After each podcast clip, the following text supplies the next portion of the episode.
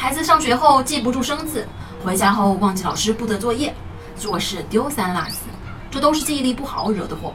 怎样提高记忆力呢？先从提高短期记忆力开始。短期记忆力啊，就是在指大脑存储了一些暂时的信息。打个比方，你烧了一壶水，这个时候呢，你想去上个厕所，等你上完厕所出来，你就发现自己忘记烧水了，这就是短期记忆力差的表现。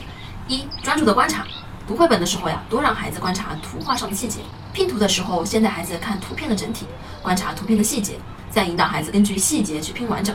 这都是锻炼孩子通过观察来处理问题。二、拆分长难句，为什么孩子经常不听话？因为孩子啊，他短期记忆力很差，他们没办法记下父母传达的大量的信息。赶快把衣服鞋子都穿好，刷好牙，吃完早饭，咱们就要出门了。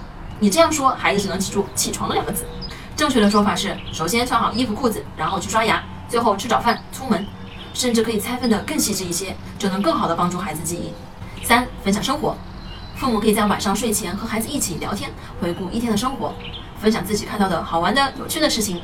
不要着急，孩子一开始就能回顾一整天的内容，可以先从刚刚做了什么事情开始回顾。晚餐吃了什么？刚刚讲了什么故事？等孩子慢慢的记下更多的时候，就可以以天为单位来回顾了。